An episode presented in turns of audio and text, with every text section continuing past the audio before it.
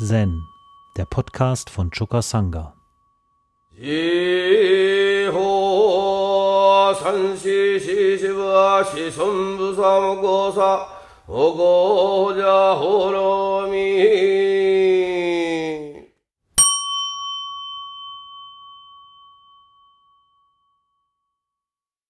Ausgangspunkt für mich ist äh, das Buch der Freude das hat der Dalai Lama zusammen mit Desmond Tutu. Desmond Tutu ist ein berühmter südafrikanischer Erzbischof und äh, der besuchte den Dalai Lama zu seinem 80. Geburtstag im April 2015. Und äh, die beiden alten Männer, die führten ein moderiertes Gespräch. Das Gespräch wurde moderiert von Douglas Abrams. Und aus diesem Gespräch ging das dicke Buch der Freude hervor.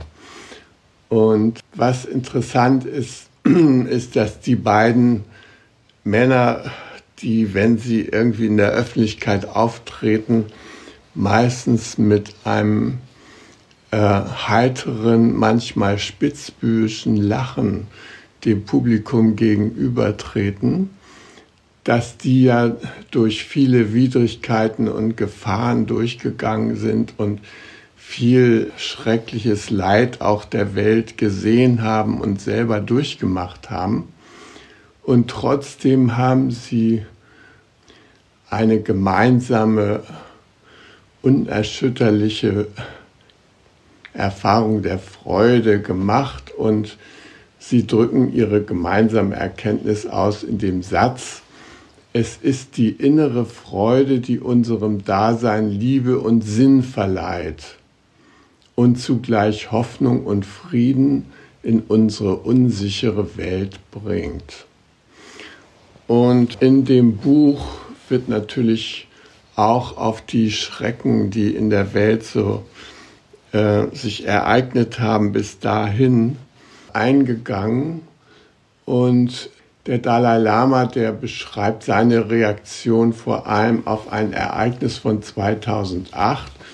Und zwar feierte die tibetische Exilregierung wie jedes Jahr, so auch 2008, am 10. März äh, den Tag des Tibet-Aufstands, der schließlich 1959 zum Angriff auf die tibetische Freiheitsbewegung und zur Flucht des Dalai Lama ins Exil führte.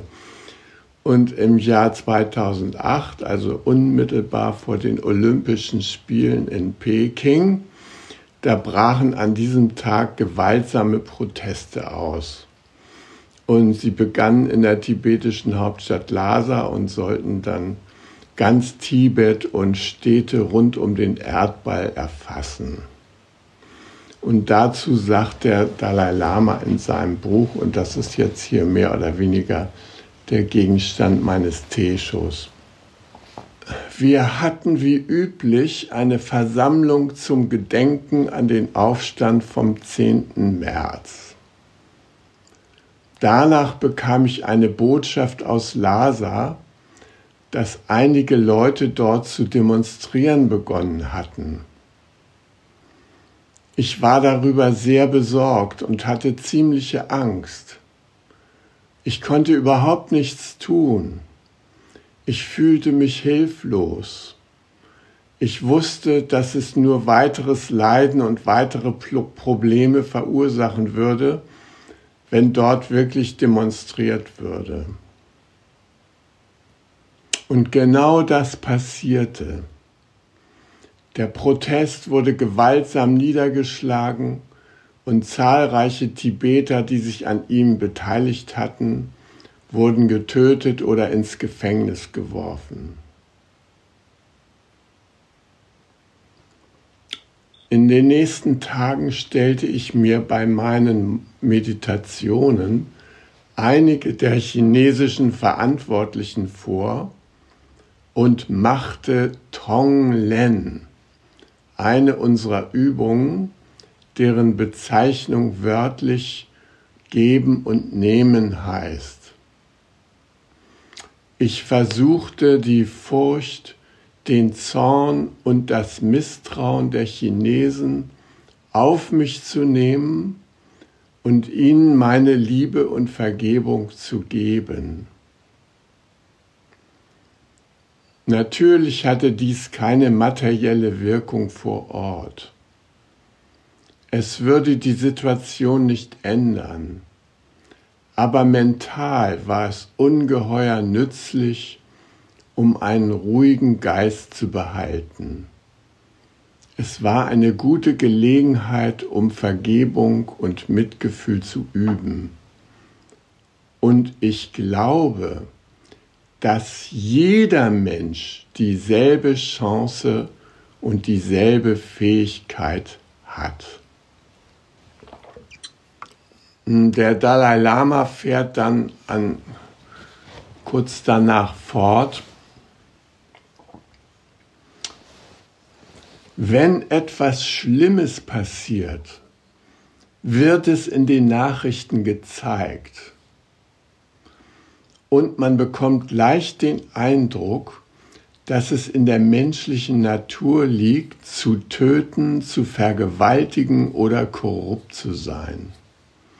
Und dann beschleicht uns das Gefühl, dass für unsere Zukunft nicht viel Hoffnung besteht. All diese Dinge passieren, aber sie sind nicht normal. Deshalb kommen sie in den Nachrichten. Millionen und Abermillionen Eltern lieben ihre Kinder. Und in der Schule bemühen sich ihre Lehrer um sie. Okay, es gibt vermutlich auch ein paar schwarze Schafe darunter, aber die meisten sind wirklich human und engagiert. Und in den Krankenhäusern erhalten jeden Tag Millionen Menschen unglaublich viel Pflege. Aber all das ist so normal, dass es nie in den Nachrichten kommt. Wir betrachten es als selbstverständlich. Wenn wir uns Nachrichten anschauen, müssen wir uns diese ganzheitlichere Sichtweise bewahren. Ja, Schreckliches passiert. Zweifellos gibt es sehr schlimme Vorfälle, aber insgesamt geschieht mehr Positives auf der Welt. Wir müssen unseren Horizont erweitern und die Dinge in ihrem Gesamtzusammenhang betrachten dann empfinden wir keine Verzweiflung mehr, wenn wir mit den schlimmen Ereignissen konfrontiert werden. Soweit erstmal der Dalai Lama. Ich habe diese Passagen ausgewählt, weil wir ja zurzeit auch in unseren Nachrichten täglich bombardiert werden mit den schrecklichen Dingen, die zurzeit in der Ukraine passieren.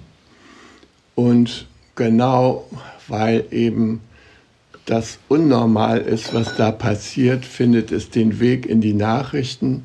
Und das Schöne, was passiert auf der Welt, das findet eher nicht den Weg in die Nachrichten. Und das ist aber wichtig, dass wir uns das klar machen, dass das Schöne auch passiert. Margaret Kennedy, die früher hier im Lebensgarten war und eine unserer Leitfiguren, die sich mit Geldsystemen und Finanzkrisen und sowas alles beschäftigt hat, ähm, mit der sprach ich mal über diese Art der Benachrichtigung durch die öffentlichen Medien. Und da sagte sie, weißt du, Christoph, ich habe in meinem Leben sehr viele Male versucht, positive Nachrichten, positive Entwicklung äh, in die Medien zu bringen. Und es ist mir nicht gelungen, weil denen der Sensationswert fehlt. Also, das ist unsensationell, mitfühlend zu sein Es ist unsens unsensationell, seine Mitmenschen zu lieben, aber es ist eine Tatsache, dass wir das tun. Und es ist eine Tatsache, dass wir dieses Mitgefühl und unsere Liebe noch mehr vertiefen können. Interessant ist, dass der Dalai Lama da in dieser schrecklichen Situation, wo äh, dieser Protest gewaltsam niedergeschlagen wurde, dass er zum Tonglen gegriffen hat, sage ich jetzt mal. Also, dass er die Tonglen-Praxis geübt hat. Und wir haben 1997 das gesamte äh, Herbstsession Tonglen geübt. Das heißt, wir haben vier Tage lang die Loyong-Übung und Tonglen zum Gegenstand der Vorträge und Meditationen gemacht. Und wir hatten dabei den Beistand von Pema Chödrön. Die hat nämlich zwei sehr schöne Bücher zu dem Thema verfasst. Das eine Buch heißt Beginne, wo du bist. Eine Anleitung zum mitfühlenden Leben. Und das zweite heißt Tonglen, der tibetische Weg mit sich selbst und anderen Freundschaft zu schließen. Und ich zitiere mal Pema Chödrön aus dem Kapitel Tonglen im Alltag. Da sagt sie, alle fühlenden Wesen ohne Ausnahme besitzen Bodhicitta, also die angeborene Zartheit des Herzens seine natürliche Neigung zu lieben und sich um andere zu kümmern, um uns gegen die Erfahrung von Schmerz und Unbehagen abzuschirmen, haben wir jedoch im Laufe der Zeit massive Barrieren aufgebaut, die unsere Zartheit und Verletzlichkeit überdecken. Das führt dazu, dass wir oft der Entfremdung, Wut und Aggressivität anheimfallen und uns der Sinn des Lebens abhanden kommt. Sowohl auf der individuellen als auch auf der globalen Ebene. Auf der ständigen Jagd nach dem Glück haben wir uns ohne es zu beabsichtigen, nur noch größeres Leiden aufgeladen. Tonglen oder die Übung des Aussendens und Empfangens kehrt diesen Prozess der Verhärtung und Abschottung um, indem es Liebe und Mitgefühl kultiviert. Statt vor Schmerz und Unbehagen davonzulaufen, nehmen wir sie in der Praxis des Tonglen voll und ganz zur Kenntnis und machen sie uns ganz zu eigen.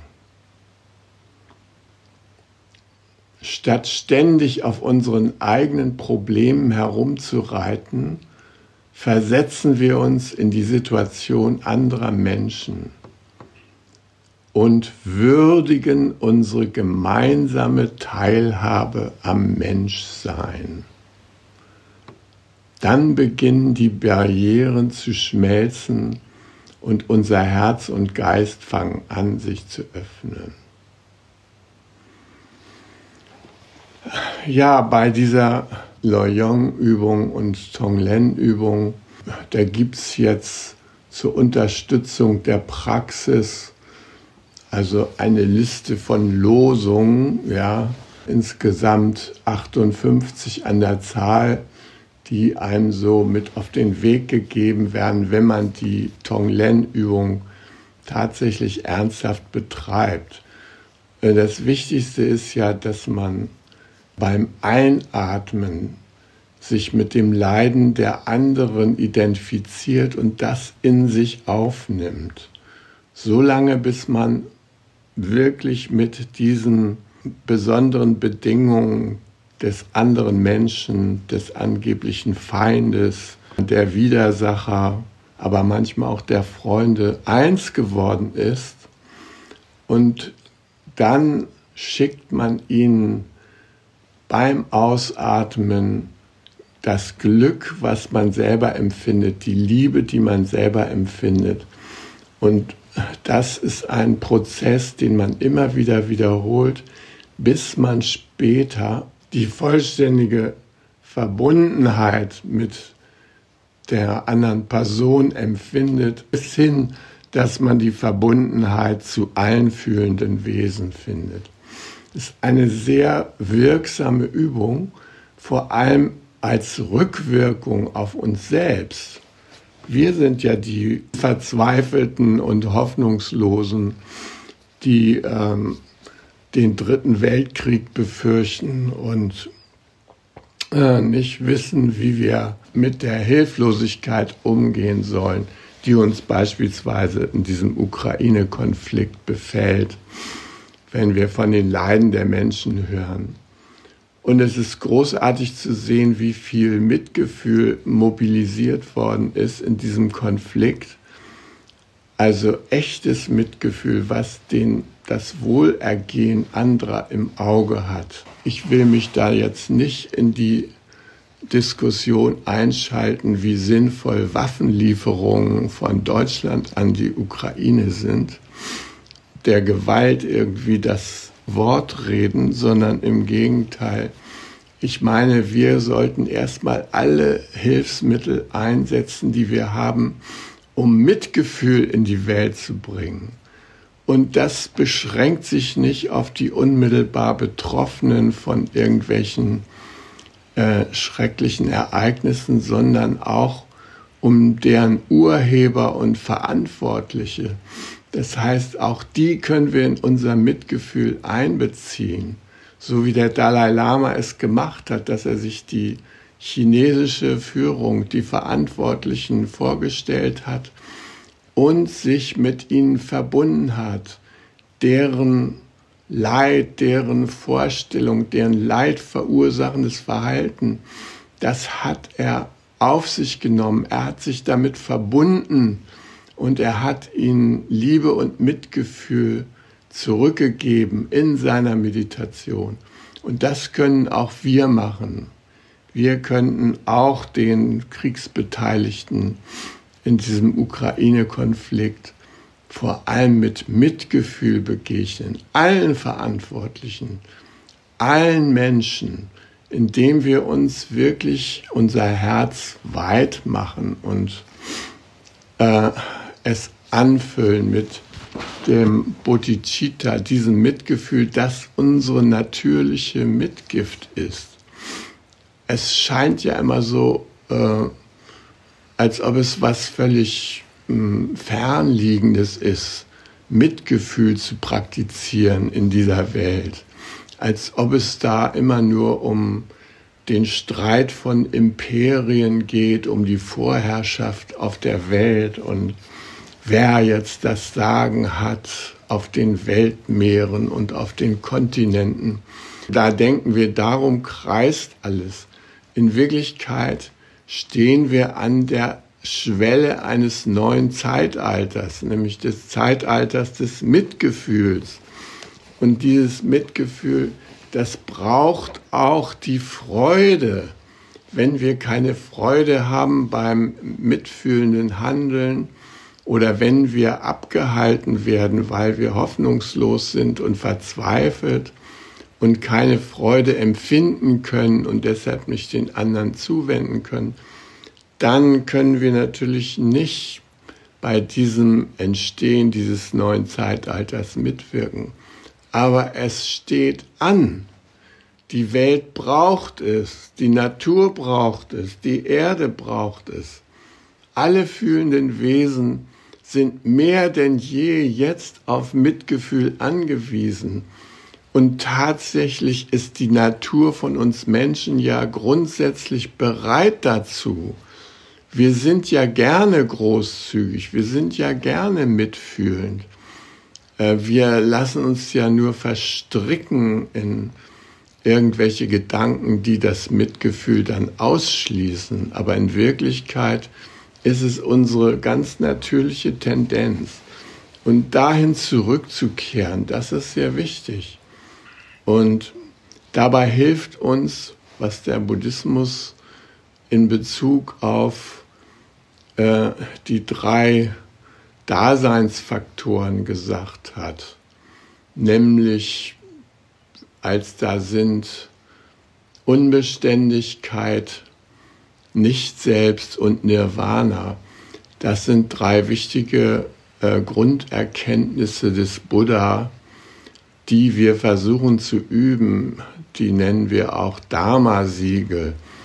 Und da hilft uns schon mal, uns klar zu machen, dass auch wir unbeständig sind, dass alle Umstände, mit denen wir zu tun haben, Krieg, Verbrechen, äh, Zerstörung, dass das nicht ewig dauert, sondern dass das etwas Vorübergehendes ist. Und mh, hm, weiterhin hilft uns, dass wir uns klar machen, dass wir nicht isolierte äh, Wesen sind, sozusagen Iche, die mit dem Rest der Welt wenig verbunden sind, sondern dass wir in Wirklichkeit ständig aus 99 Prozent Nicht-Ich-Anteilen bestehen und mit denen kommunizieren und tatsächlich auch ähm, mit denen real verbunden sind. Das Schwierige ist ja, dass wir die reale Verbundenheit oft nicht bemerken und dass wir uns Vorstellungen machen, wir seien getrennt und so weiter. Wir sind in Wirklichkeit mit allem verbunden und alles, was in den Weltkonflikten stattfindet, hat mit uns zu tun und hat auch mit unserem eigenen inneren Frieden zu tun. Und wir haben ein wichtiges Werkzeug in der Hand, wenn wir unseren eigenen inneren Frieden kultivieren, dann strahlen wir das aus, was der Dalai Lama und Tutu bei jeder öffentlichen, bei jedem öffentlichen Auftritt an den Tag legen. Lachen, Heiterkeit, Humor, grenzenlose Freude obwohl die Welt in so einem kritischen Zustand ist. Und das ist so ermutigend. Und deshalb möchte ich auch noch mal kurz ansprechen, die beiden haben sozusagen in diesem Buch zum Schluss acht Säulen der Freude angesprochen. Also acht Punkte, die uns helfen, in die Freude zu kommen. Und dabei ist der erste Punkt das Thema Blickwinkel. Wie schauen wir auf die Welt? Und wer schaut überhaupt wie auf die Welt? Das ist die Einsicht, dass es verschiedene Sichtweisen gibt. Es gibt keine absolute Wahrheit. Es gibt kein Recht haben, sondern es gibt verschiedene Sichtweisen. Und diese verschiedenen Sichtweisen zusammenzubringen, ist eine Kunst, aber auch eine Notwendigkeit. Und das macht Freude, die verschiedenen Sichtweisen zu teilen. Dann erwähnen Sie einen weiteren Punkt, nämlich Bescheidenheit. Bescheidenheit im Auftreten öffentlich. Wir kennen das vom Dalai Lama der geht irgendwo bei seinen Tibetern vorbei und alle werfen sich nieder oder äh, zeigen, zeigen Gesten der Verehrung. Er will das alles gar nicht. Er möchte gesehen werden als ein einfacher Mensch, der eine bestimmte Entwicklung in seinem Leben zurückgelegt hat. Einer wie du und ich. Und diese Art strahlt er auch aus. Er ist einfach in erster Linie ein Mensch. Er ist gar keine spirituelle Autorität in erster Linie, sondern Er strahlt seine Menschlichkeit, seine Verletzlichkeit, seine Verwundbarkeit und seine Freude aus. Und dadurch wirkt er demütig. Auch im Zen besteht die Übung, wenn man merkt, dass die Kraft durch die Meditation in uns wächst, dann wird man eines Tages in Koa Nummer 81 Hekigan Roku dahin gebracht, dass man lernt, seine große Kraft ganz demütig und bescheiden auszudrücken, sich nicht deshalb was einzubilden, sondern wirklich die große Kraft zu spüren und nach außen hin bescheiden aufzutreten. Der Roshi, der hat ja tolle Kalligraphien gemacht und hat uns damit auch beschenkt und war ein, ein sehr angesehener Kalligraph in Japan. Jedes Jahr gab es einen Kalligraphiekalender, wo eine Kalligraphie von ihm abgebildet war. Und er sagte immer, please accept my poor calligraphy. Hier ist meine armselige Kalligraphie für euch. Er hat sich nichts eingebildet auf seine Anerkennung als Kalligraph. Nein, er hat es ausgedrückt, das ist hier mein einfaches Geschenk an euch. Und diese Haltung, die hilft dazu, zur Freude beizutragen. Dann ist noch ein wichtiger Punkt drittens Humor. Lachen und Scherzen ist besser, als die ganze Zeit mit dem Trauerklos rumzurennen, das Leben sinnlos zu fühlen und sich durch die Hölle zu arbeiten. Selbst in der Hölle ist es noch schöner, wenn man da mit Humor unterwegs ist. Und das ist einer der Grundsätze, die sie herausgefunden haben, weil sie mit sehr viel Leiden konfrontiert waren und trotzdem haben sie das Lachen und Scherzen nicht verlernt darüber, sondern das als Dimension ihres Selbstausdrucks weiter kultiviert. Der vierte Punkt, die vierte Säule nach den beiden ist Akzeptanz. Akzeptanz ist der einzige Ort, an dem die Veränderung beginnen kann.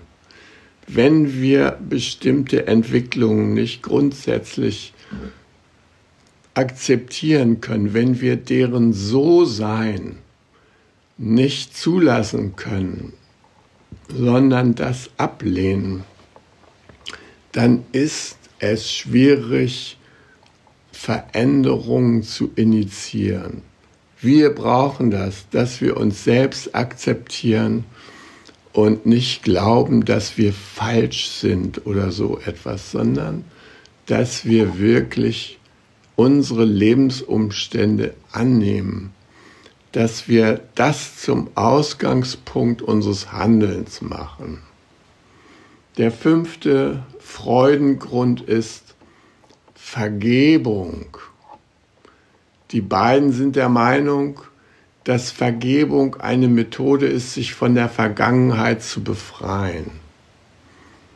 Ja, das ist manchmal sehr schwer, dass wir vergeben, aber es ist sehr notwendig.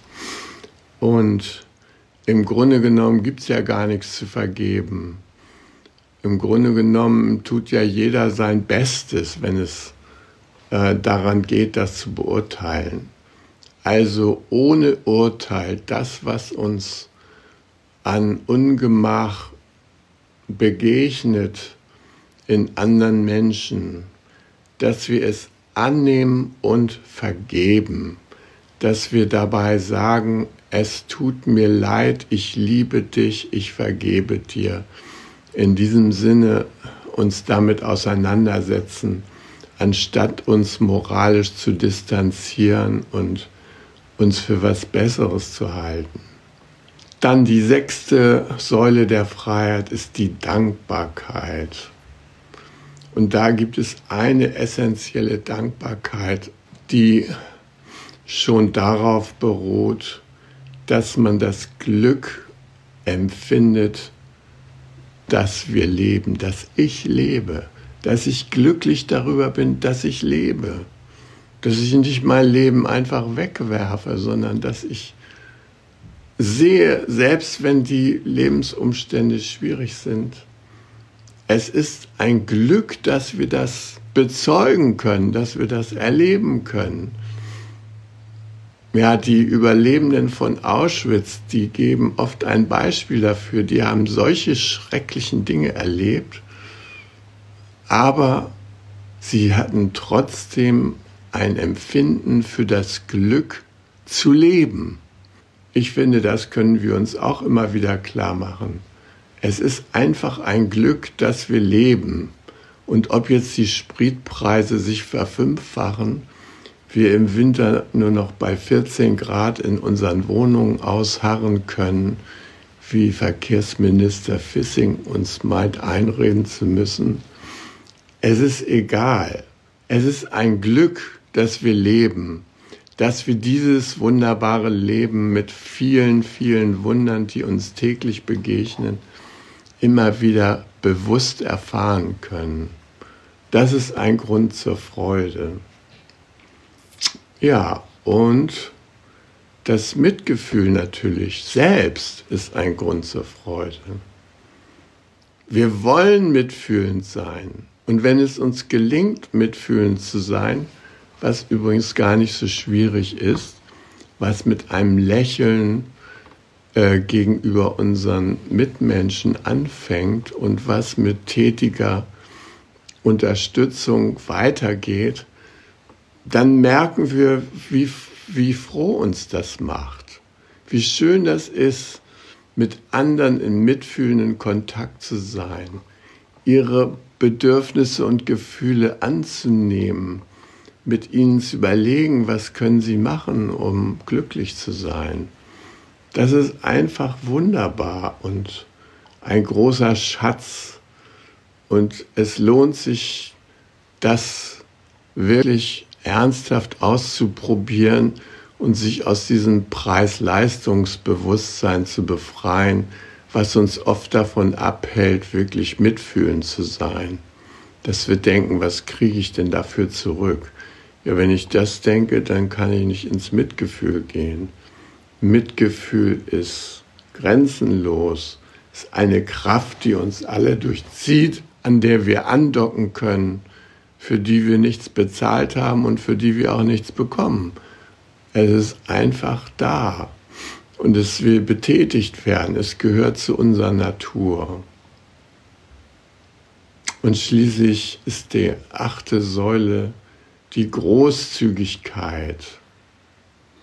Wir alle üben ja Dana und ähm, Großzügigkeit uns selbst und anderen gegenüber und spüren, wie das die Herzen öffnet und wie das andere und uns selbst mit Freude erfüllt. Letzten Endes tun wir uns selbst ja den größten Gefallen, wenn wir großzügig sind. Und ich finde, wir haben so viele Gelegenheiten zur Großzügigkeit und häufig lassen wir sie ungenutzt. Und ich finde zum Beispiel, dass es hilfreich ist, wenn man in einem Restaurant ist und so weiter. Und da ist so ein muffeliger Ober, der scheint mit irgendwas in seinem Leben gerade in Unfrieden ist und der uns nicht gerade besonders zugewandt bedient hat. Da ist es hilfreich, dem ein extra großes Trinkgeld zu geben. Einfach aus Großzügigkeit. Wir wollen nicht Preis-Leistungs-Verhältnis, nein. Wir wollen einfach großzügig sein. Und immer wieder erfahren wir das, wenn wir wirklich großzügig sind, dass das große Freude in uns selbst und anderen auslöst. Damit bin ich bei der achten Säule der Freude von Dalai Lama und Desmond Tutu und morgen geht's weiter und nachher ist Doxa. Hi! Um jungen Menschen den Aufenthalt im Togenji zu ermöglichen, bitten wir um ihre Spende. Alle Spendenmöglichkeiten finden Sie auf chukasanga.de slash spenden.